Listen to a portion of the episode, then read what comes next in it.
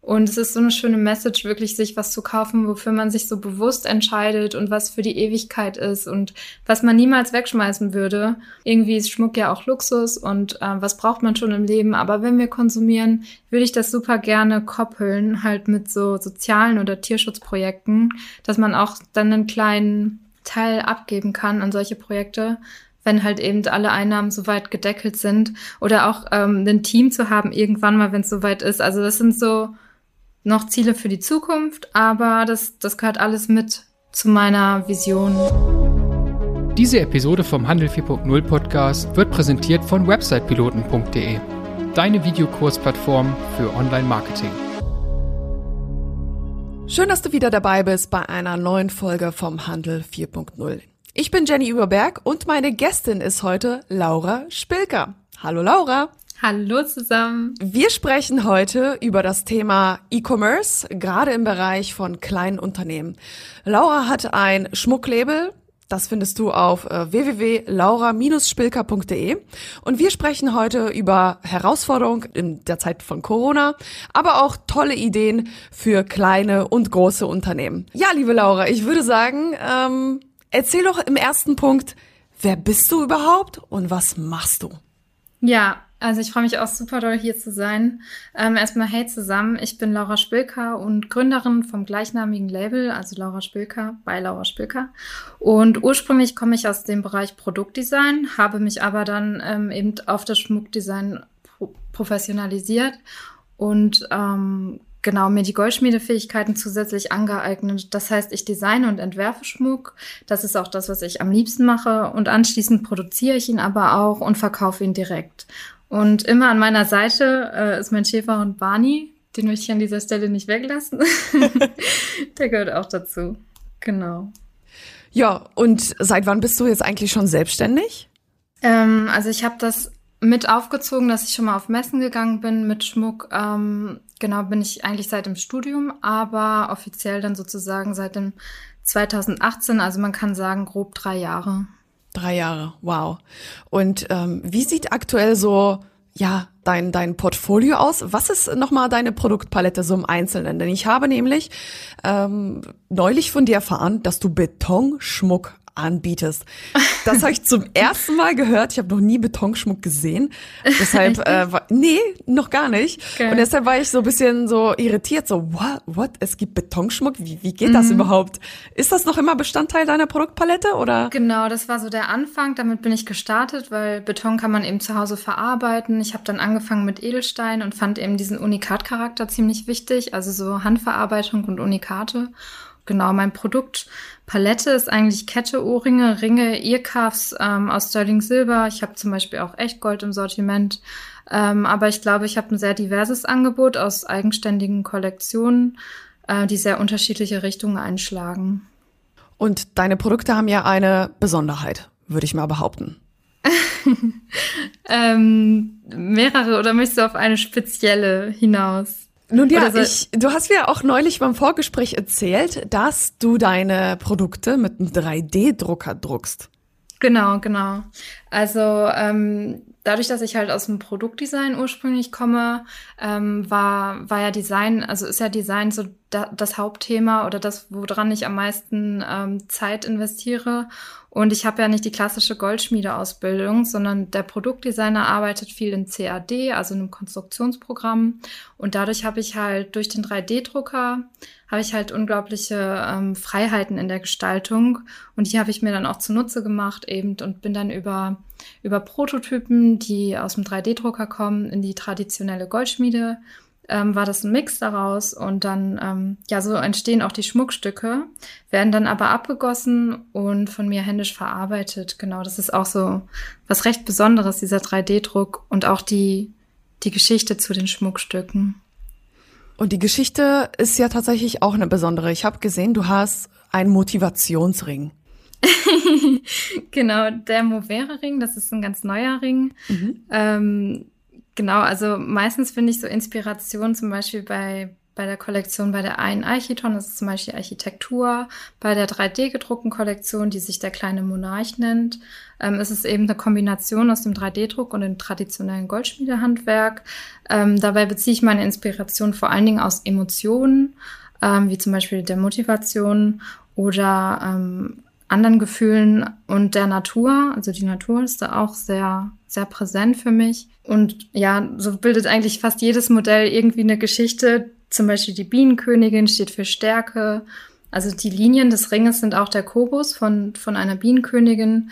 Und die stehen eigentlich dafür, weil die Bienenkönigin ja ein ganzes Volk äh, leitet, mhm. sozusagen, stehen diese Linien für Stärke und sich das auch immer wieder bewusst zu machen, ähm, wer wir eigentlich so oder was wir, was wir tragen, dass wir das auch mit was verbinden. Das finde ich eine wunderschöne Idee, weil meistens sehe ich das immer so, also es gibt so Trends und mhm. die macht irgendwie jeder mit und ja, dann hat's gefühlt auch jeder, aber das ist bei deinen Produkten ja eher wahrscheinlich nicht so, oder? Genau, genau. Also ähm, Trends sind ja tatsächlich, hat man manchmal das Gefühl, alle sehen irgendwie gleich aus, fast. Und ähm, ja, diese Individualität, die geht heutzutage so ein bisschen verloren. Ähm, Gerade auch dieses Einkaufen von Produkten und Weiterverkaufen, ähm, das ist halt was, was ja, was man aufbricht, wenn man eben so sich mit Design beschäftigt und individuelle Stücke entwirft. Ähm, das ist auch was, was ich in den Schmuckstücken immer wieder selber versuche zu entwerfen, ähm, dass sie, dass sie manchmal gar nicht so filigran und klein sind, sondern auch meistens eher Statement Pieces, die sich aber im Alltag auch gut tragen lassen, aber die auch so ein bisschen mehr aus einem rauskitzeln sollen. Also ich möchte halt, dass eine Frau sagt, so heute, heute traue ich mich mal, heute gehe ich mal mit ein bisschen mehr raus oder einfach mit mehr, bisschen mehr Selbstbewusstsein. Ja, das würde genau. mir, glaube ich, auch gut tun. Denn tatsächlich äh, merke ich, dass ich auch immer so Phasen habe, wo ich mal Schmuck trage, mal gar nichts. Und ja. ähm, eigentlich ist es ja immer so ein, so ein schönes Teil, wenn man ein Statement-Piece hat, das wertet das komplette Outfit irgendwie auch auf und es macht's auch immer besonders. Und ich fühle mich selber immer besonders, wenn ich ein ganz besonderes Schmuckstück trage. Deshalb ja, kann ich die Idee voll verstehen. Ich finde es mega, mega schön. Dankeschön. Was, was mich interessieren würde, wo bekommst du die Inspiration für deine Produkte? Also bei mir ist es immer so, wenn ich zum Thema Marketing über die Kunden nachdenke, also ich bin so, ich trage Gedanken mit nach Hause, Mm. Trage sie mit äh, an den Essenstisch, äh, ins Bett, meistens auch ganz, ganz, ganz, ganz schwierig. Aber die besten Ideen, die kommen mir unter die Dusche. Wie ist es bei dir so? Ja, also Dusche ist da auch auf jeden Fall der richtige Nerv, den man da trifft mit dem Wasser und dieser Entspannung. Aber es ist tatsächlich auch so, wie du sagst. Also es ist nicht so, dass man sich abends hinsetzt mit einem Weinchen und dann mal eben was aufkritzelt und dann ist das Ding fertig. Das Design steht dann, sondern es ist eher so wirklich ein Prozess, der über Wochen auch manchmal andauert. Und ähm, zum Beispiel, wenn ich inspiriert werde von der Natur, dann ähm, fange ich an, die Form äh, nachzuempfinden und wirklich, das beginnt im Kopf und geht dann auch, das muss ich erstmal entwickeln, auch im Kopf. Und dann gehe ich mit dem Hund spazieren und dann denke ich die ganze Zeit daran und dann male ich nebenbei Skizzen auf, ganz viele Skizzen. Und dann ähm, irgendwann, wenn ich soweit bin, dass ich sage, okay, eine Auswahl habe ich hier getroffen, so eine Art Produktfamilie, jetzt transferiere ich das ähm, in den Computer und schau mal ins 3D-Modelling, was sich so umsetzen lässt. Dann optimiere ich das wieder und lass mir Zwischenmodelle ausdrucken und schaue, wie die Proportionen sind und wie sich das Produkt verhält in seinen Proportionen und zur Ästhetik so am Finger oder zum Beispiel bei einem Ring am Finger zum Beispiel. Ähm, ja, und das ist halt ein Prozess aus ganz, ganz vielen ähm, Varianten und am Ende selektiert man das Beste und das Beste kommt am Trichter unten raus und dann entstehen eben diese Modelle. Und dann ist natürlich auch wunderschön, wenn man die dann das erste Mal in Silber gießt und dann ähm, daran arbeitet und am Ende so das finale Schmuckstück sieht oder auch am Model oder beim Kunden, wenn der das sieht. Und ähm, ja, also das, das ist schon das, was ich glaube ich auch einfach am liebsten mache. Das ist auf jeden Fall ein langer Prozess, wie es sich anhört. Und ich glaube mittlerweile, also früher dachte ich so, ja, Schmuck machen ist wirklich so was wie Massenware. Mhm. Man macht das einfach und ciao. Aber so wie es bei dir anhört, ist es mehr als das. Es klingt wirklich nach einem kompletten Prozess und nach eher einem Kunstwerk und so einem Unikat-Charakter als wirklich nach einer absoluten Massenware. Und ich finde, das hebt dich, glaube ich, auch so ein bisschen von dieser ganzen Konkurrenz ab. Ja. Äh, jetzt auch so für die ganzen Zuhörer, ich wollte schon Zuschauer sagen, Zuhörer. ähm, Laura habe ich über Instagram entdeckt. Und zwar, ähm, ich weiß nicht wie, aber plötzlich war dein Profil da. Und ja. ich dachte mir so, wow, das sieht ja super sympathisch aus, tolle Bilder, tolle Produkte. Das sieht mega, mega cool aus. Ich fange ihr einfach mal an zu folgen. Und dann haben wir uns so ein bisschen äh, hin und her Sprachnachrichten geschickt und fanden mm. uns wahrscheinlich, also ich fand dich sympathisch. Ich hoffe, du fandst mich auch sympathisch. Ja, sehr. Sonst, ja. sonst hätte ich dich wahrscheinlich nicht dazu bewegt, hier in den Podcast reinzukommen. und ich habe dann deine Sprachnachrichten gehört und dachte mir so, Mensch, die Laura, die hat so eine Podcast-Stimme. Ich kann mir das richtig gut vorstellen. Das war so mein erster Gedanke. Und der zweite Gedanke war, wir haben in letzter Zeit so viele große Unternehmen interviewt im Handel 4.0 Podcast, mhm. dass ich mir überlegt habe, ja Mensch, es wird mal an der Zeit, jemanden in den Podcast zu holen, der vielleicht noch nicht so weit ist. Ja der ganz andere Herausforderungen hat und der ganz andere Ziele hat, der einfach sich komplett etabliert hat. Ja. Und ja, und deshalb äh, freue ich mich heute, dass es heute wirklich auch zu dem Podcast gekommen ist. Ich ähm, auch. Wir haben schon eine Menge über deine Produkte erfahren. Was mich mhm. jetzt interessieren würde, ist, wer kauft denn deine Produkte? Wer ist deine Zielgruppe? Ja, also prinzipiell ist meine Kerngruppe ähm, sind sehr selbstbestimmte Frauen, mhm. die ähm, ja auch mehr Werte-Shopper, also Value-Shopper, um die 40 plus minus 10 Jahre, die wissen, was sie wollen, eventuell mal auch eine kleine Beratung dazu, das ist schon wichtig.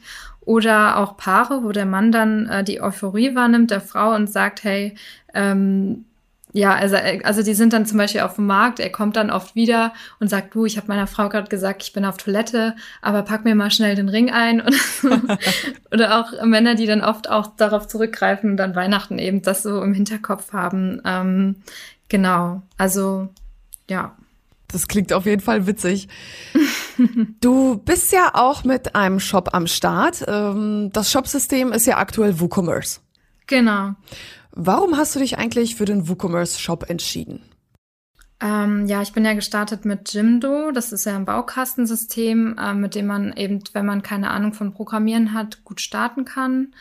Und ich bin dann umgestiegen auf WooCommerce. Ähm, das ist eigentlich auch über eine Agentur entstanden, die mir das geraten hat. Ähm, es hat eben alles erfüllt, was ich wollte. Also irgendwann gelangt man mit so einem Baukastensystem schon an seine Grenzen gestalterisch und auch von den Plugins und so.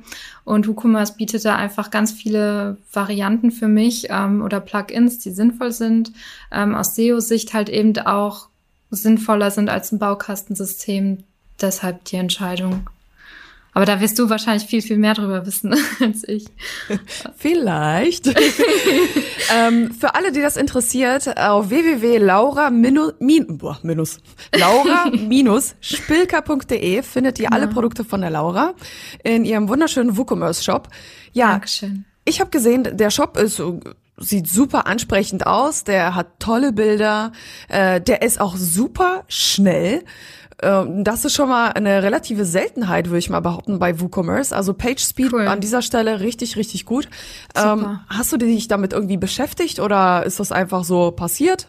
Der ähm, Speed, dass der so gut ist? also das, ja, ich habe ja einen Agenturpartner dafür mhm. und der hat sich damit, ähm, also ich habe das so auf, also er ist da ja professioneller als ich. Ich habe ja Ahnung von Schmuck und Design, aber was so technische Sachen angeht, ähm, muss ich mich da auch manchmal auf jemanden verlassen. Und genau, und er hat das eigentlich geregelt und ähm, ja, dann hat er anscheinend gute Arbeit gemacht, was mich freut zu hören, von dir das auch zu sagen, zu hören. Ähm, ja, das war schon wichtig. Klar, das, das liest man ja überall unter den Top 3 immer, ähm, dass die Seite sich schnell laden muss, dass es eine gute Übersicht geben muss, dass Google erkennen muss, ne, was, was will die Seite überhaupt, was sagt die aus und für wen ist die überhaupt relevant und so. Ja. Auf jeden Fall. Du hast auch erwähnt, dass du davor Jimdo hattest. Mhm. Was waren aus deiner Sicht so, ja, die schlimmsten Dinge an diesem System oder was hat dich dazu bewegt, das System zu wechseln? Mm, ja, ich glaube, das war ganz gut für mich, ohne Programmierkenntnisse das zu nutzen und so ein bisschen die Grundbasis aufzubauen. Wo will ich hin? Welche Farben möchte ich benutzen? Wie möchte ich meine Produkte präsentieren? Dass mich die Bilder dann schon mal ansammeln konnte und so. Ähm, aber man stößt da wirklich ähm, an seine gestalterischen Grenzen. Also wenn man irgendwas programmiert haben möchte, einen Balken oder zum Beispiel über die ganze Seite irgendwas programmiert haben möchte. Ähm, das geht halt schlecht und es waren ganz viele Sachen, wo ich dann wirklich mit der Zeit, also sobald man irgendwie professioneller werden möchte, ähm, ist meine Erfahrung da auf jeden Fall umswitchen. Ähm, und auch aus SEO-Sicht ist das ja auch total begrenzt, weil zum Beispiel immer an der Zeile oben steht immer Jimdo am Ende oder wenn du irgendwo verlinkt wirst und so. Und das ist einfach alles ein bisschen unprofessionell. Und ich habe mich dann auch im Zuge von Corona dazu entschieden, das zu relaunchen und das professioneller anzugehen. Ja, und ich glaube, das war auch echt eine gute Entscheidung. Ich denke auch. Ich habe den Shop zwar davor nicht gesehen, aber das, was man sieht, ist auf jeden Fall solide. Das, äh, das kann auf jeden Fall äh, herhalten, auch mit äh, größeren Konkurrenten, würde ich mal behaupten. Wenn wir schon beim Thema Corona sind, äh, wie, mhm. wie war dein Marketing eigentlich vor Corona aufgestellt? Hat sich das jetzt äh, verändert durch Corona? Was meinst total, du? Total, total. Also 100 Prozent. Ich bin so betroffen von Corona, weil ich habe ähm, mich davor, da, da gab es den Online-Shop und ich habe den auch mit meinen Möglichkeiten bestmöglich ähm, gestaltet.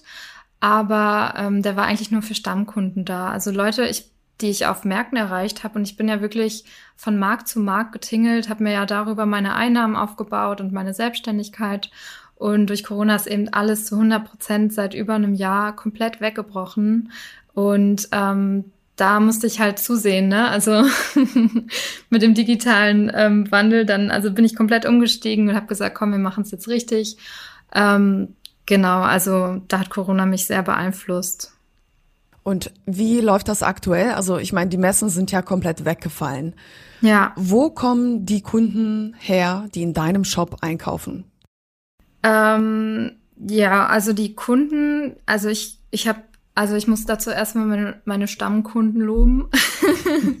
das ist wirklich Stammkunden, das sind die allerbesten, die man überhaupt haben kann. Und ähm, über einen Newsletter habe ich viel, viele Stammkunden nochmal angesprochen, ähm, genau die bei Laune gehalten mit Infos und Bildern und so und mich in Erinnerung gerufen. Und das ist, glaube ich, auch so die Top 1, die man überhaupt machen kann. Newsletter, ähm, dann habe ich natürlich versucht, viel mehr in Instagram zu investieren, was Bilder angeht und Darstellung und ähm, an Zeit und so weiter. Aber ähm, ja, Stammkunden waren immer noch Nummer eins und ich mache es ja jetzt seit November. Und mein Online-Shop ist ja, wie du weißt, auch ähm, vom Umsatz her noch alles sehr beschaulich. Ähm, ich konnte zwar von Jahr zu Jahr ähm, immer so Faktor mal 2,5 mal 3, zum Beispiel vom letzten in dieses Jahr, schon wenn man das vergleicht, den Referenzmonat, ähm, konnte ich schon erhöhen, aber es reicht halt noch nicht. Und ich habe halt ja viel versucht, auch Neukunden zu gewinnen. Das finde ich aber unglaublich schwierig. Also ist zumindest meine Erfahrung, Neukunden zu gewinnen, digital über zum Beispiel Facebook oder Instagram, wenn man da Geld reinsteckt. Also ich habe da unglaublich viel Geld verbrannt. Das glaube ich, denn ähm, es ist gerade in diesem ganzen Designbereich Schmuck oder Kunst, alles, was irgendwie schön ist und das wirklich ja, den Geschmack treffen muss, dort Werbeanzeigen zu schalten, das ist super, Voll. super schwierig. Das haben wir auch schon mit einigen Kunden ausprobiert.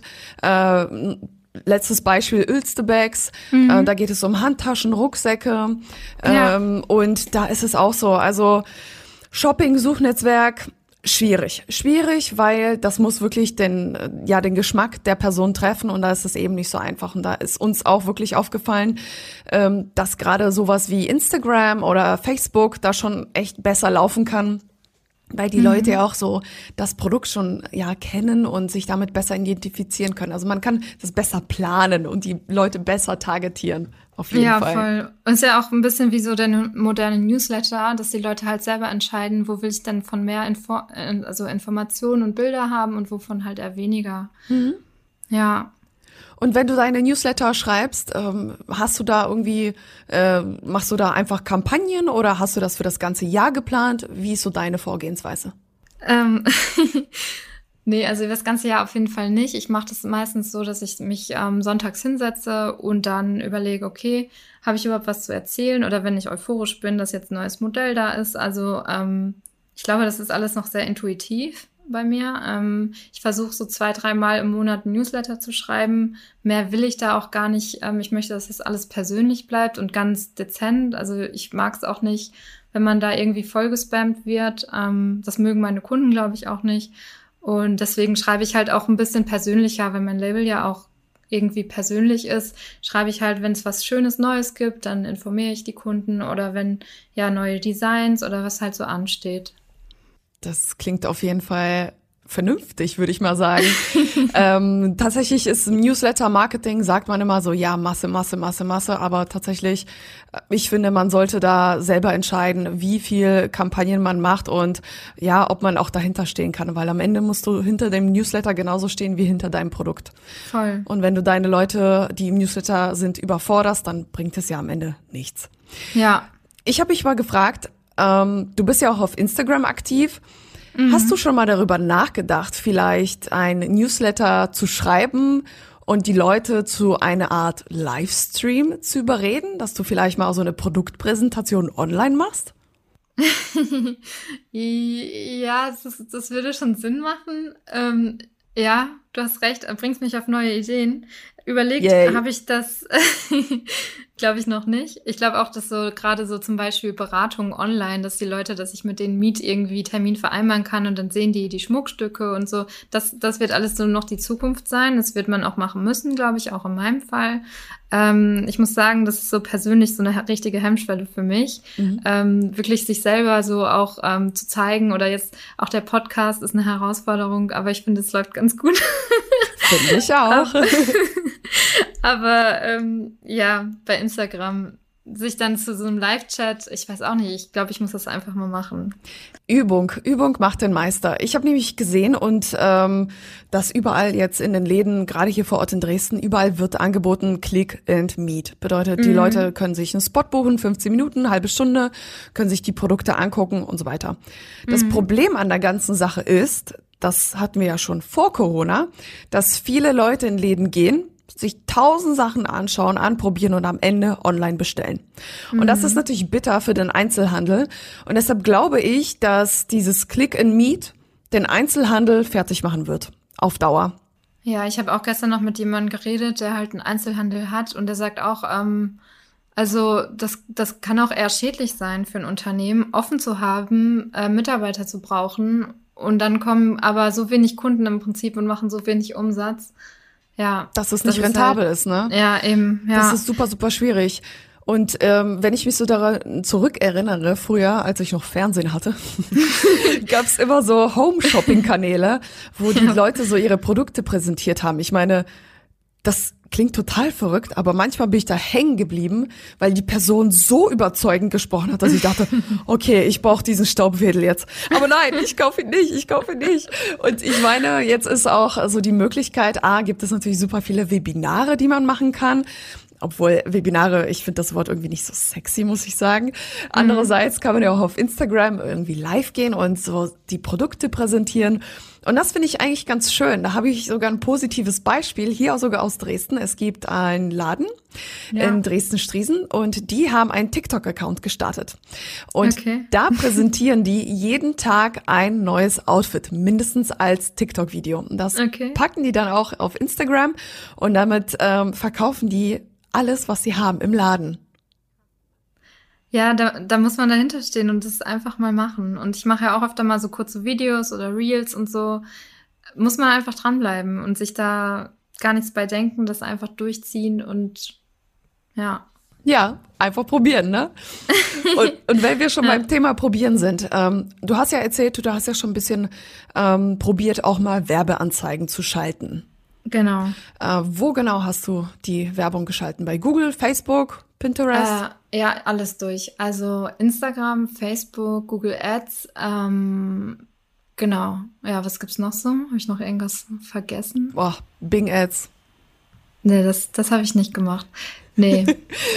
LinkedIn, LinkedIn. Wahrscheinlich nee, auch nicht, macht gar keinen Sinn. Nee, ne? so die, die Hauptthemen. Ja, Influencer Marketing, wenn man das dazu zählen möchte, mhm. habe ich ja auch ausprobiert. Genau. Also die Erfahrung zumindestens, was die Anzeigen angeht, habe ich ja auch schon erzählt, habe ich viel Geld verbrannt. Vielleicht habe ich nicht die richtigen Hebel, aber vielleicht ist die Konkurrenz auch riesengroß und das Marketing von denen einfach noch lauter und noch stärker. Und mh, mm, ja, Neukunden über Anzeigen zu gewinnen, ist, glaube ich, auch viel, wo eine Strategie dahinter stehen muss. Also der Erstkontakt, da braucht man auch viel Durchhaltevermögen. Und ich war mir dann immer zu unsicher, ob meine Kampagne richtig eingestellt ist, ob ich jetzt weiterhin Geld verbrenne und so oder was ich da, also ja, das ist halt, da braucht man auch irgendwie viel Erfahrung. Mhm. Absolut, zumal du ja auch mit ganz großen Unternehmen konkurrierst im Bereich Schmuck. Voll. Ne? voll. Also ja. äh, hier Bijou Brigitte. Bijou Bijou. Oder wie hast du es neulich genannt? Bijou Brigitte. Dieser Laden ja. hat viele Namen. Wir werden nie wissen, wie der richtige Name lautet. aber alle wissen, was gemeint ist. Genau, aber beispielsweise mit so einem Unternehmen konkurrierst du dann natürlich und dann ist es super schwierig, so, sich zu behaupten, was Werbeanzeigen angeht, würde ja. ich mal behaupten. Vor allen Dingen, weil die ja die gleichen Begriffe nutzen. Also wenn, wenn wir von wunderschönem Schmuck reden oder von hochwertigem Schmuck, dann, ähm, dann kann das ein Bijou Brigitte von sich ja genauso behaupten. Ist es natürlich schon ein Unterschied, wo, bei welcher Marke man was kauft, aber so von den Texten und Wörtern her oder von super hübschen Models, da kann man sich ja fast gar nicht mehr so abheben. Und das macht es, glaube ich, auch so schwer. Und auch, dass die Kunden am Markt, die sehen halt, wie die Schmuckstücke aussehen, die probieren die an, die wissen ganz genau, was sie da bekommen, sozusagen. Und das ist eben auch der Vorteil, den ich auf Märkten habe. Mhm den man irgendwie transferieren muss übers Internet so. auch die Beratung fehlt natürlich komplett, ne? Also ich stehe da nicht als Mensch, sondern es ist dann wieder eine anonyme Seite für Neukunden und das macht es halt auch so schwer, ähm, dann die Bestellung abzuschließen, wenn du vielleicht schon schlechte Erfahrungen im Vorfeld mit anderen gemacht hast, wo du gesagt hast, hey, das sieht doch schick aus, da bestelle ich mir mal was und dann hat das irgendwie den Erwartungen nicht entsprochen. Ich glaube, man wird als Online-Kunde sehr viel vorsichtiger und man vertraut sich immer gerne auf das, was man schon kennt. Ja, das stimmt. Dennoch, ähm, seit Corona bin ich beispielsweise, wenn ich jetzt mal von mir selber ausgehe, sollte man nie mhm. tun, viel experimentierfreudiger geworden. Und ich ja. habe dieses Social Media Shopping für mich entdeckt. Früher habe ich mich davor so ein bisschen ähm, ja in Acht genommen, dachte mir so, nee, das ist bestimmt wieder irgendeine Brand, äh, die, keine Ahnung, irgendwo made in China, Taiwan und dann wird irgendwie teuer aussehendes billig verkauft. Ja. Aber mittlerweile, glaube ich, äh, habe ich so ein bisschen ja für mich auch rausgefunden, dass auch auf Social Media tolle Produkte da sein können. Zumal ja. so, so ein Instagram-Profil auch viel einfacher zu pflegen ist, als meinetwegen ja auch ein Shop zu erstellen und dann den mit Infos zu füllen, glaube ich. Also deshalb. Ja, kaufst du dann noch direkt über Instagram oder kaufst du dann schon über die Website? Ähm, kommt drauf an, wie hoch der Preis ist. Meistens google ich dann tatsächlich nochmal den Shop und schaue mir das Ganze an. Ist das vertrauenswürdig? Beispielsweise ist da so ein Trusted Shops Siegel. Um, ja, mhm. Äh, was sagen die Bewertungen von Kunden? Haben die positive Bewertung? Wie reagiert man auf eine Negativbewertung? Ja, und wenn ich dann merke, okay, das sieht vernünftig aus, dann bestelle ich da einfach mal und schaue, was passiert. Und ich wurde tatsächlich häufig positiv überrascht. Ja. Ähm, da kam ein super personalisiertes Paket mit einer kleinen Widmung drin und ich dachte mir so, wow, das habe ich ja. bei Zalando oder Amazon noch nie bekommen. Ja, das ist halt das Schöne, wenn man ein bisschen kleiner ist, dann kann man auch auf jeden Kunden so individuell eingehen. Ne? Also ich zum Beispiel kann manchmal die Bestellung dann bei Instagram zuordnen. Also wenn das jemand ist, der mir gefolgt ist und dann eine Bestellung abgibt, dann schicke ich dem meistens auch noch so ein Säckchen, so Prost auf seinen Einkauf. Cool. Oder schreibt dann immer so einen kleinen Zettel dazu. Ähm, ja, das finde ich, das macht es dann am Ende auch so schön, ne? dass man wahrgenommen wird als Kunde und dass man nicht so anonym untergeht. Ähm, genau, das, das kann ich total bestätigen. Sag mal, hast du auch schon mal unzufriedene Kunden gehabt? Ähm, ja, also gut, ich bin jetzt seit drei Jahren dabei, da hat man auch schon mal einen unzufriedenen Kunden, aber das war mehr im Sinne von, dass bei dem Betonschmuck, dass da steht echt eine riesenlange Experimentierkette dahinter sozusagen, weil die muss man besonders schützen mit speziellen Lacken und ich hatte am Anfang mal eine andere Form verwendet ähm, da hatte ich keine Wandung und dann ist mir halt ähm, bei der Produktion auch schon mal ein Fehler unterlaufen und dann war der halt anfällig für kaputt zu gehen, der Beton. Und ähm, dann habe ich natürlich mal Nachrichten bekommen von Kunden, die gesagt haben, hier, der Betonschmuck ist ähm, leider, leider kaputt gegangen. Aber ähm, ich finde, Das war natürlich immer so ein kleiner Tiefpunkt für einen selber, weil das will man natürlich vermeiden. Aber ich habe den Leuten immer angeboten, das zu reparieren, kostenlos und dann wieder zurückzuschicken. Und dann, glaube ich, ist es auch gar nicht so das Problem, wenn man dann an dem Produkt noch weiter arbeitet und das halt finalisiert, perfekt finalisiert. Und wenn der Kunde weiß, er kann sich einfach melden und man, man nimmt ihn ernst und man repariert den Schaden. Und ähm, ich glaube, dann, dann ist, das gehört immer dazu, so kleine Rückschläge aber wichtig ist, dass man sich da entwickelt und immer so vorkommt ist und das macht halt guten Kundenservice, glaube ich, auch aus. Absolut. Gerade bei teureren Produkten, wie es auch deine sind, also sind jetzt keine Ringe für 20 Euro, ja. sondern eher in der, sage ich jetzt mal, mittleren Preisklasse, könnte man das so sagen? Genau, ja. Bei den Ringen, die sind ja aus Sterling Silber, da hatte ich auch noch gar keine verärgerten Kunden oder so Retouren. Ähm, ja, also das, das ist echt auch ein Unterschied. Ne? Also ich glaube, jede Kollektion hat sich auch so ein bisschen weiterentwickelt.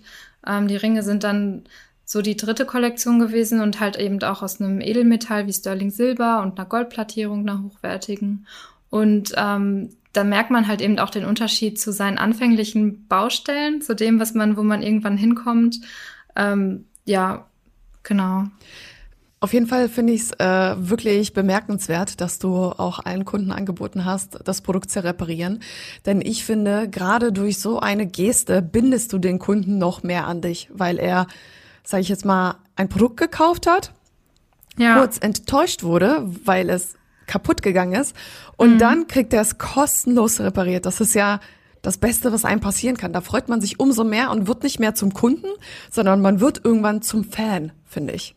Ja, also irgendwann, ich glaube auch, dass jeder Kontakt wieder mit dem Kunden einfach wichtig ist.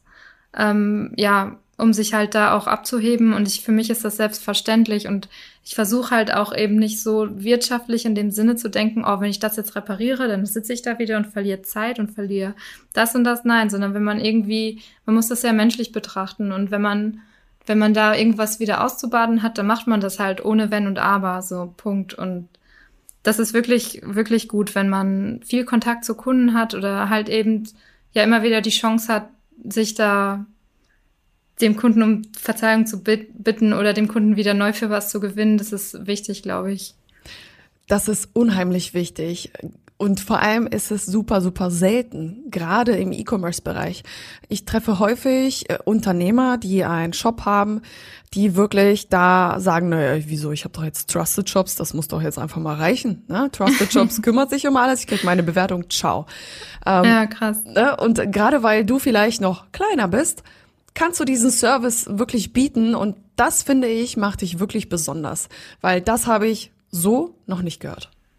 Ja, ich krieg auch wunderbare ähm, Bewertungen echt oft auch äh, zugeschickt von Kunden und ich bin da zum Beispiel so voll fahrlässig nach, also nachlässig, die dann auch zu integrieren in den Shop. Aber es ist halt total schön, weil die, die irgendwie habe ich das Gefühl, meine Kunden, die, die sind auch so wertschätzend, weil die auch ein bisschen sehen, was hinter dem Produkt steht und ähm, das sind einfach dann auch besondere Kaufmomente, glaube ich. Ja, es ist, also ich bin immer von meinen Kunden bin ich immer total begeistert, so wie die so drauf sind. Vielleicht auch dadurch, dass das Produkt die Kunden anzieht oder dass so eine, ja, so eine Wertebasis hat. Absolut. Das Spaß. Das ja. glaube ich dir. Das sieht man halt auch. Das sieht man auch, ob das jetzt auf Instagram ist oder auf deiner Website oder jetzt auch im Gespräch. Man hört's auch. Äh, deine Begeisterung für dein Produkt und ich glaube, ähm, das macht's wirklich am Ende besonders. Was mich interessieren würde, was war bisher so die größte Herausforderung im E-Commerce für dich persönlich? Ähm, die größte Herausforderung war wirklich die Neukundengewinnung. Also über Kampagnen, so diese kalten Kontakte, wie man sie ja nennt, oder? Mhm. Ja. Die, Kalte Leads, ja. die halt mit einem kleinen Budget ähm, wirklich so zu richtigen Kunden zu machen. Das glaube ich, ich glaube viele, also ich habe irgendwie viel verbessern können, aber ich eher auch mit nachhaltigen Maßnahmen, also sowas wie organisches SEO. Mhm. Ähm, also die größte Herausforderung ist, Kunden auf deinen Webshop, also auf deinen Online-Shop zu bekommen und die dann auch ja zu Kunden zu machen oder Besucher zu Kunden zu machen. Ähm, und erstmal überhaupt, das ist wie, wenn du einen tollen Laden hast und da steht irgendwo eine Pampa, das bringt dir ja nichts. Du musst irgendwie in eine Hauptstraße, irgendwo, wo Leute sind. Ne? Die Leute müssen in deinen digitalen Shop einsteigen und da bleiben wollen. Und da kaufen wollen. Und ich glaube, das ist so der Knackpunkt. Ich weiß nicht, ob das mehr Budget braucht oder noch eine bessere Strategie oder genau, wenn man da nicht so viel Erfahrung hat, dann ist es schwierig zu sagen, woran es auch liegt und was man ändern kann. Absolut. Vielleicht auch alles zusammen. Das kann ich so jetzt noch nicht einschätzen. Was mhm. ich aber immer wichtig finde, ist, dass man gerade am Anfang, wenn man in den Bereich E-Commerce einsteigt, auch mal breiter streut. Bedeutet, ja. schaut, wo kann man seine Produkte anbieten. Ist es Social Media? Beispielsweise Instagram ist ein tolles Medium, ähm, um solche Produkte an die Frau oder an den Mann zu bringen. Mhm. Äh, beispielsweise auch Pinterest. Äh, hast du damit Voll. Erfahrungen? Genau, also ähm, ich hatte so jetzt zwei Fokuspunkte gesetzt. Ähm, das eine ist also organisches SEO, also ne, einfach fürs Ranking auf bestimmte Begriffe, dass Google dich halt ausspielt, wenn bestimmte Begriffe gesucht werden.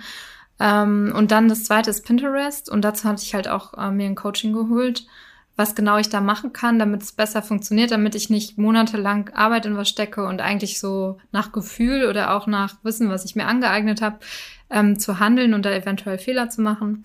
Also habe ich mich jetzt auch darauf erstmal das Organische und jetzt ähm, wird halt über, über ein kleines Budget, weil ich habe gemerkt, mit Pinterest kann man auch mit kleinerem Budget sehr viel Kunden gewinnen und ich hatte auch mal ein paar Anzeigen laufen und tatsächlich hatte ich auch sehr viele Besucher auf meiner Website, also im Verhältnis zu Facebook oder Instagram war das halt schon sehr günstig so zu den Besucherzahlen.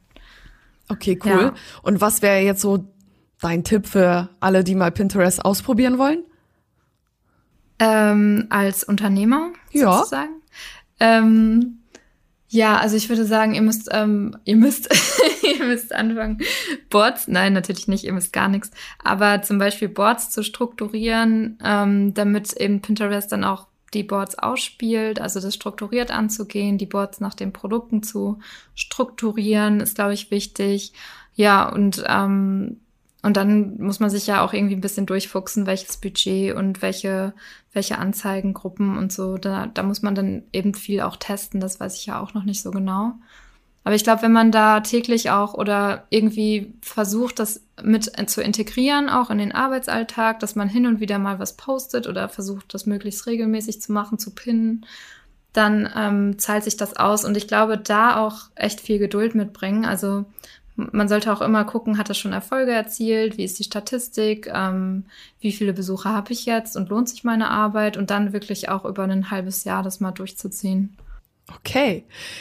Ich muss sagen, ich liebe Pinterest, aber was mich am meisten am Pinterest stört, ist, dass wenn ich was richtig, richtig Geiles finde, ist es nicht verlinkt. Ja, das ist schrecklich. Oh, das Gefühl. dann hast du ich. dieses perfekte Ding, wo du denkst, oh, diesen Schrank, ja, ich will, egal was er, ich will, nicht verlinkt. Ciao. Ja, voll. Das ist schrecklich. Aber dann, dann hilft es manchmal, sich das Bild sozusagen ähm, runterzuladen und das nochmal hochzuladen und dann ähnliche Bilder suche und dann vielleicht hat da jemand genau das nochmal mit einem Link hinterlegt. Ähm, das ist auch wichtig für Unternehmen, dass die wirklich immer ihre Website verlinken und ähm, Produktkataloge auch einfügen. Ist auch super wichtig, weil ich glaube, Pinterest, also soweit ich das gehört habe von diesem Coaching, ähm, war auch, dass die wirklich darauf abzielen, das mehr als Shopping-Plattform zu integrieren. Und ähm, deswegen ist es wichtig, dass man da auch wirklich mit den Verlinkungen zu seinem Shop und so arbeitet. Ja. Wie alle Plattformen, auch Pinterest ja. will am Ende des Tages Geld verdienen. Ja, voll. Um alles zu bezahlen, ne? Mhm. Äh, wenn wir schon bei den Plattformen sind, kommen wir zu dem Thema Marktplätze. Hast du schon mal Marktplätze ausprobiert, sowas wie Etsy oder eBay? Ja, ähm, ich glaube, eBay, also ich assoziiere eBay irgendwie immer schon so ein bisschen mit, mit Ramsch, was ich Schmuck auch. angeht. Mhm. Deswegen mache ich das nicht äh, mit meinen Produkten. Aber ähm, Etsy habe ich eigentlich ganz gute Erfahrungen gemacht. Da habe ich immer so ein bisschen Struggle gehabt am Anfang, boah, dann kopiert mir das jemand oder klaut mir das jemand, weil da sind ja ganz, ganz viele, viele Produzenten, sage ich mal so. Aber am Ende des Tages kann einem gar nicht, je, also viele können gar nicht das genauso machen wie man selber. Also da bin ich ein bisschen befreiter davon, aber damit nehme ich auch Geld ein und äh, darauf möchte ich auch nicht verzichten. Aber ich kann von Etsy alleine kann man nicht, glaube ich, nicht so gut leben, weil Etsy tatsächlich auch nicht nur, aber eher auch so 20, 30 Euro. Ich glaube, dafür ist es ein guter Marktplatz, wenn man handgemachtes hat. Aber die, die wirklich exklusiven Schmuckstücke oder so, die, die setze ich bei Etsy auch gar nicht so sehr rein. Also. Muss man da Provision zahlen? Ja, muss man auf jeden Fall. Mhm. Okay, und das ist wohl nicht wenig. Mm, Also ich finde, es ist okay. Also ich habe jetzt auch noch bei anderen Marktplätzen teilgenommen, also zum Beispiel die Blickfunk in ihrem Designshop und Select, ähm, die nehmen alle Provisionen. Also ich glaube, davon, davon muss man sich einfach verabschieden zu sagen, nee, wegen der Provision mache ich jetzt Sachen nicht. Ähm, da, wenn man wachsen will, muss man irgendwie ein bisschen. Bei Märkten habe ich das ja im Prinzip auch. Ich zahle ja auch für einen Markt richtig viel Geld. Und ich weiß, ich gehe dann immer da und damit raus, so in der Art, wenn es mal gut, mal schlechter läuft. Aber am Ende zahlt man ja für alles irgendwie noch ein Stückchen ja drauf, ne? Wo man sich dann letztendlich vertrieblich dann zu entscheidet. Ja, das ist einfach so. Marketing kostet irgendwie immer Geld. Voll. Und entweder man hat seinen eigenen Shop, den man ja auch bezahlen muss, oder man hat einen Marktplatz, ja, wo man auch bezahlen muss.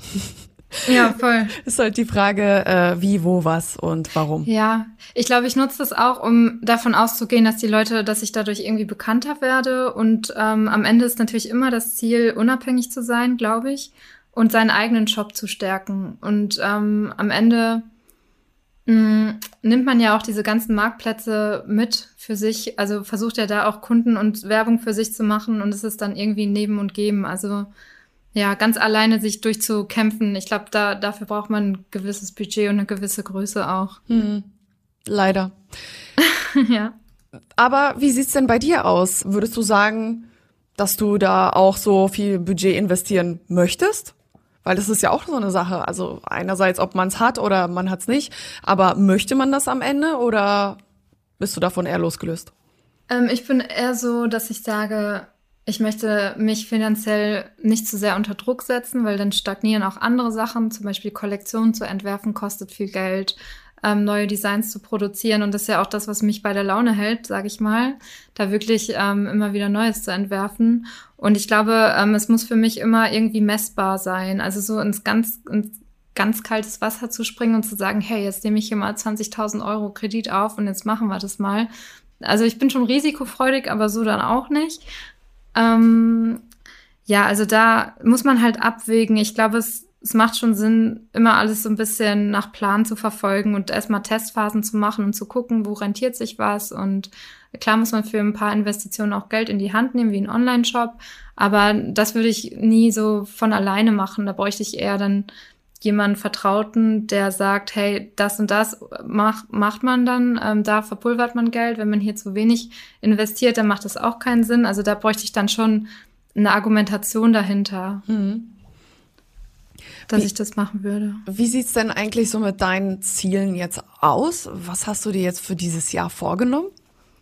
Ähm, also als erstes mal muss man ja schon sagen, dass ich da durch die Märkte durch den Einbruch, ähm, ich glaube, das wäre alles ein bisschen beschleunigter gelaufen, wenn es nicht gewesen wäre. Aber meine Ziele sind jetzt auf jeden Fall fürs Unternehmen, dass ich mir noch einen Namen in der Echtgoldbranche mache, also noch mehr Echtgoldstücke entwerfe, ähm, auch mit Edelsteinen. Also davon, das war auch immer so schon für mich so Turmaline und Aquamarin. Das sind so wunderschöne Steine, ähm, Ja. die ich gerne mit integrieren würde auf die Märkte. weil ich- davon.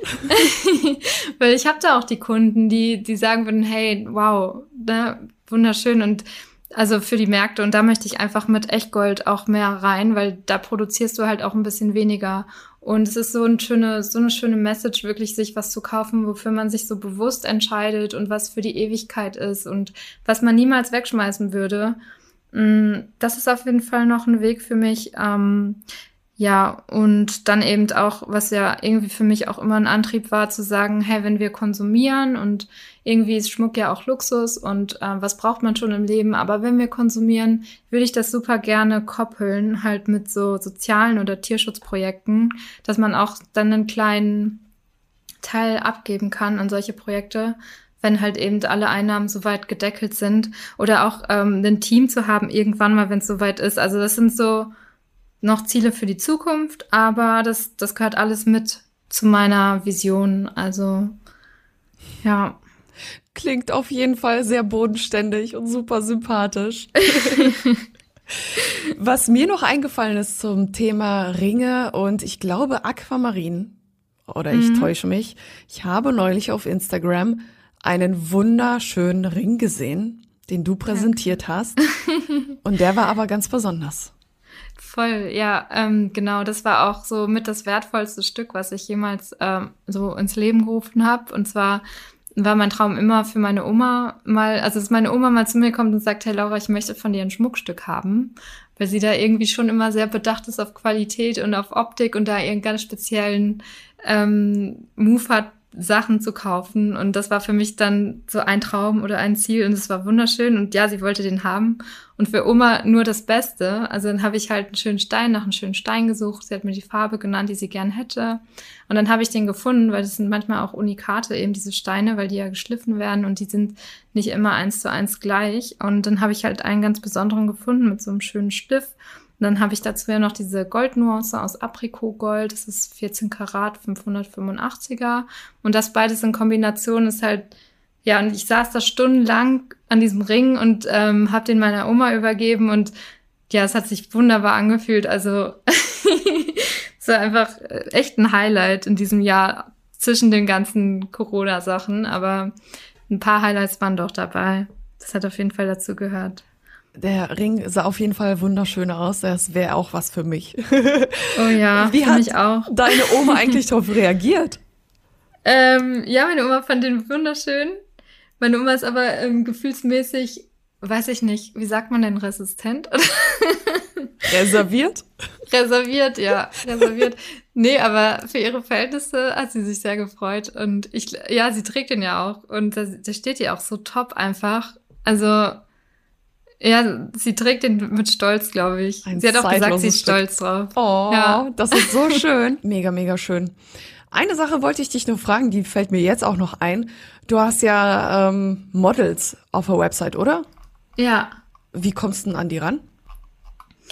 Ähm, also ich bin da wirklich ähm, ganz unvoreingenommen, wenn ich die hübsch finde, die oder was, was ich da sehe. Ähm, oh Gott, das klingt, als wäre das ein Objekt. Also wenn ich hübsche Frauen sehe, dann, und ich denke, die passen so zu dem, was ich mache, dann frage ich die einfach, ob die Lust haben ähm, zu shooten. Und ich habe ja auch häufiger die eine dunkelhaarige Lisa. Mhm.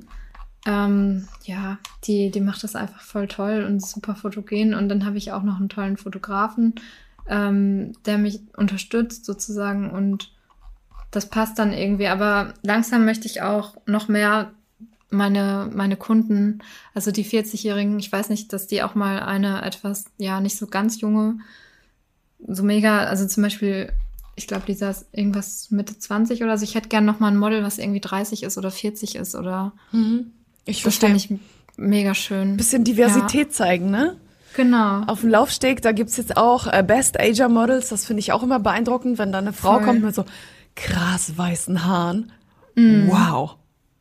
Ja, ich finde das auch voll überholt, wenn man immer nur die Jüngsten und die mit den reinsten, der reinsten Haut, ich glaube, das sind wir gar nicht mehr. Ich glaube, wir sind auch eher so, wir sind offen für, für ein bisschen Gewicht und für, ähm, ja, für ja, was Neues. Für, für Diversität und auch für, also Altern gehört dazu und eine Frau, eine Frau hat Kurven und ich weiß nicht, ich glaube, es muss, alles geht so mehr ins Authentische oder ich bin dafür und ich, ich glaube, ich sehe da gerade so einen Trend der da hinläuft. Und das finde ich mega schön. Und ich finde, man muss das nicht alles so abstrakt und äh, so wie bisher machen, sondern auch mal ein bisschen was Kantiges zeigen. Ja, auffallen kannst ja. du damit auch. Ne? Es ist auch ein ja. tolles Marketinginstrument, äh, mal anders sein als die anderen. Und da finde ich das eigentlich auch mega, mega schön.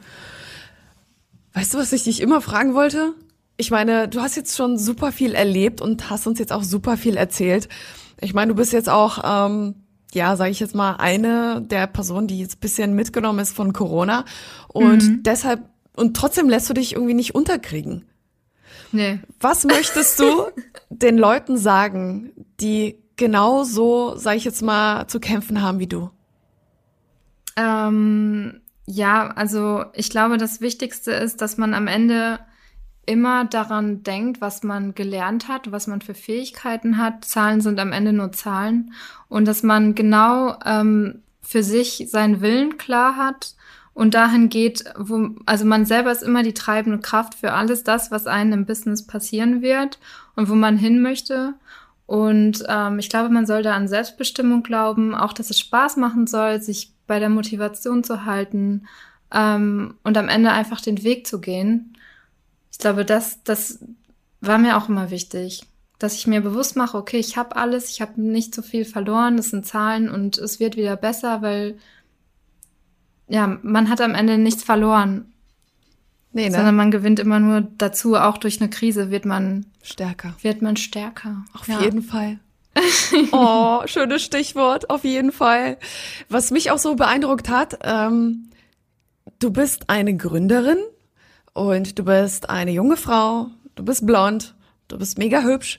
Ich kann mir vorstellen, dass es in der Vergangenheit auch nicht immer einfach war, sich zu behaupten als Frau, ja, als Gründerin. Voll. Voll. Also ich sag mal, ich gehe mal kurz zurück. Ich habe ähm, Praktika gemacht in verschiedenen Designbranchen und äh, dabei ist mir als Praktikantin hast du halt noch mal einen anderen Stellenwert. Das heißt, du bist für die Leute noch mal kleiner. Und da habe ich aber auch von anderen Frauen erlebt, wie man selber dann klein gehalten wurde. Zum Beispiel bin ich eine Person, die oft ziemlich viel grinst, was vielleicht manchmal komisch ist, aber eigentlich gar nicht komisch gemeint ist. Ich will damit niemanden erniedrigen oder irgendwie, das ist, also im Business wird oft von einem erwartet, äh, eine Maske aufzuziehen. Ne? Also Resting also Bitch Face. genau. Und ähm, ja, und ich, ich gehe, aber ich nehme das ja ernst, meine Arbeit. Aber wenn ich halt in einem Meeting sitze, ich finde, da muss man nicht immer mit stocksteifer Miene sitzen und das Leben so ernst nehmen oder, also, ne, man gibt ja sein Bestes und das kann man manchmal nicht mit Druck alles. Äh, und da habe ich halt gemerkt, wow, krass. Und dann sagt eine andere Frau noch zu mir, ja, und lachen Sie nicht immer so. Äh, man denkt, man nehme sie da nicht ernst. Und dass man sich dann so unter Frauen so gegenseitig so persönliche Anfeindungen wegen, wegen einem Lächeln, was eigentlich nett gemeint ist. Also das habe ich öfter erlebt, dass man als Blondine da oder auch Frauen sich gegenseitig ein bisschen, ja, manchmal Ellbogen reinwürgen, obwohl das ja gar nicht sein müsste. Und ähm, ich glaube, man muss sich immer durchsetzen und ich werde oft unterschätzt und so. Und aber das ist gar kein unbedingter Nachteil, unterschätzt zu werden. Ich glaube, es hat mir oft dann geholfen, in den richtigen Momenten dann mich zu be beweisen. Ja, und im Business ähm, seitdem ich Gründerin bin oder selbstständig bin, äh, habe ich das Gefühl, ich werde total ernst genommen. Echt? Ja. Hat sich's also geändert?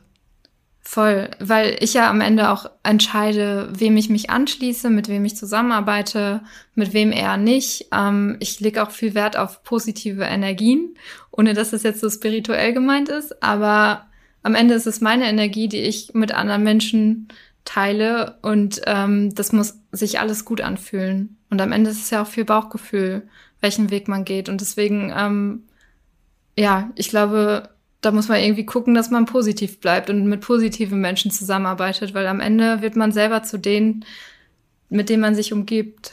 Absolut, das finde ich auch. Also ich persönlich, 90 Prozent der Entscheidungen treffe ich vom Bauch aus. Mein Bauchgefühl ja. stimmt einfach immer.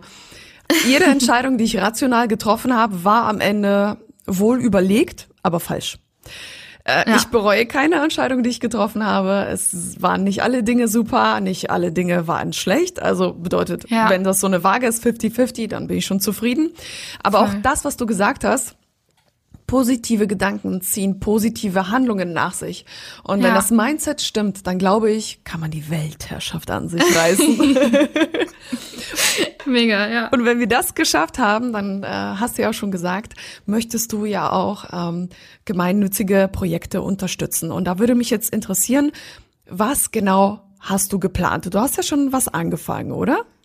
Genau, also das habe ich jetzt mit Malen verbunden, weil ich ähm, ja, das so als Zusatzprojekt sehe, davon muss ich halt nicht leben, da kann ich dann was abgeben. Und zwar, ähm, ich war mal in Thailand und dann war ich da mit dem Elefantenbaden. Budma hieß die Elefantin. Habe auch darauf geachtet, dass das ein Resort ist, die gut mit den Tieren umgehen und so. Und ähm, das war so atemberaubend, diesem Tier in die Augen zu schauen. Und, und wie, und dann habe ich dem Elefanten gesagt, dass, dass er wunderschön ist, dass sie wunderschön ist. Und wenn du dann in diese Augen guckst und diese Augen gehen kurz so zu und wieder auf und du weißt so, er hat, sie hat es gehört. Ähm, keine Ahnung, Tiere bedeuten mir einfach unglaublich viel und auch so Arten er zu erhalten. Ähm, ich finde, es gibt echt viele, viele schlimme Dinge auf der Welt, aber das ist halt ein Thema, was mich berührt und das ist zum Beispiel eins, womit ich jetzt anfange, Bilder zu malen und damit halt fünf Euro an Future for Elephants ähm, zu spenden und hoffe, dass da einfach über die Jahre was zusammenkommt. Ähm, nehme die Sachen dann auch mit auf die Märkte und vielleicht male ich auch mal größere Bilder und so. Ähm, aber damit wollte ich anfangen. Genau, das ist so der erste Baustein. Was müssen ähm, die Leute machen, um dich bei diesem Projekt zu unterstützen? Ähm, bis Juli noch ein bisschen Geduld haben. Ich glaube, dann wird dann wird davon auf jeden Fall irgendwie eine Seite, wo die Bilder veröffentlicht werden, also in einem Online-Shop. Ich muss noch gucken, ob ich das in meinen eigenen integriere oder ob ich davon eine eigenständige mache, wegen wegen eben auch so technischen Faktoren wie SEO. Und bisher kann man das über Instagram sehen. Ähm, ich mache heute eine Story fertig dafür. und dann kann man die Bilder auch zum Beispiel über Instagram erwerben oder ja, oder weiß ich nicht. Also man muss auch gar nicht immer was kaufen. Ich glaube, wenn man selber Unternehmer ist und man hat schon ein Unternehmen aufgebaut, was ähm, fluktuiert oder was gut läuft, dann ähm, warum, warum nicht mal fünf Euro an, an eine Organisation spenden oder je nachdem, was man bereit ist oder was man abgeben kann. Ähm, wenn man Konsum verbindet mit so solchen nachhaltigen Projekten oder Kinderarmut oder was auch immer, dann, ähm, ich glaube, dann ist uns allen mehr geholfen. Ich denke ja. auch.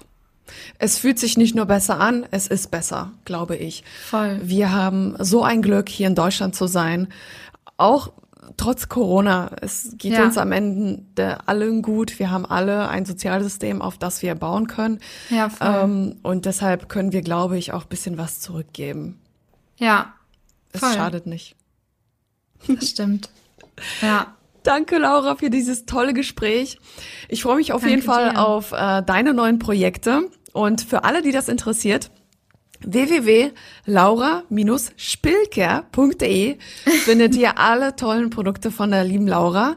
Und so als Dankeschön. kleiner Hinweis, bald ist Ostern. Ich weiß, ich weiß, wir sollen jetzt nicht übertreiben mit dem Konsum, aber vielleicht, äh, ja, vielleicht wollt ihr eure Frau Freundin, äh, Geliebten, Spaß habe ich nicht gesagt. Oder vielleicht, ja, möchte äh, sich eine von euch, äh, der lieben Zuhörerin, einfach mal umschauen, will sich was Schönes gönnen. Könnt ihr einfach mal vorbeischauen bei der Laura im Shop. Vielleicht findet ihr was für euch. Und an dieser Stelle, Laura, ey, ich hatte mega viel Spaß im Podcast. Vielen, vielen Dank. Ich auch. Ähm, Danke, Jenny. Danke für deine tollen Worte und so und dass du mich dazu motiviert hast. Sehr gerne. Auch wenn du gar nicht viel machen musstest. Geil. Aber du hast dich einfach gefragt und du hast dich irgendwie motiviert. Schön. Und du warst genau die Richtige dafür. Vielen Dank für den tollen Podcast und bis zum nächsten Mal im Handel 4.0. Deine Jenny und Laura. Vielen Dank. Ciao. Der Handel 4.0 Podcast ist eine Produktion von Die Berater Online Marketing. Mehr Infos zum Podcast und unserer Agentur findest du auf www.dieberater.de. Bis zum nächsten Mal.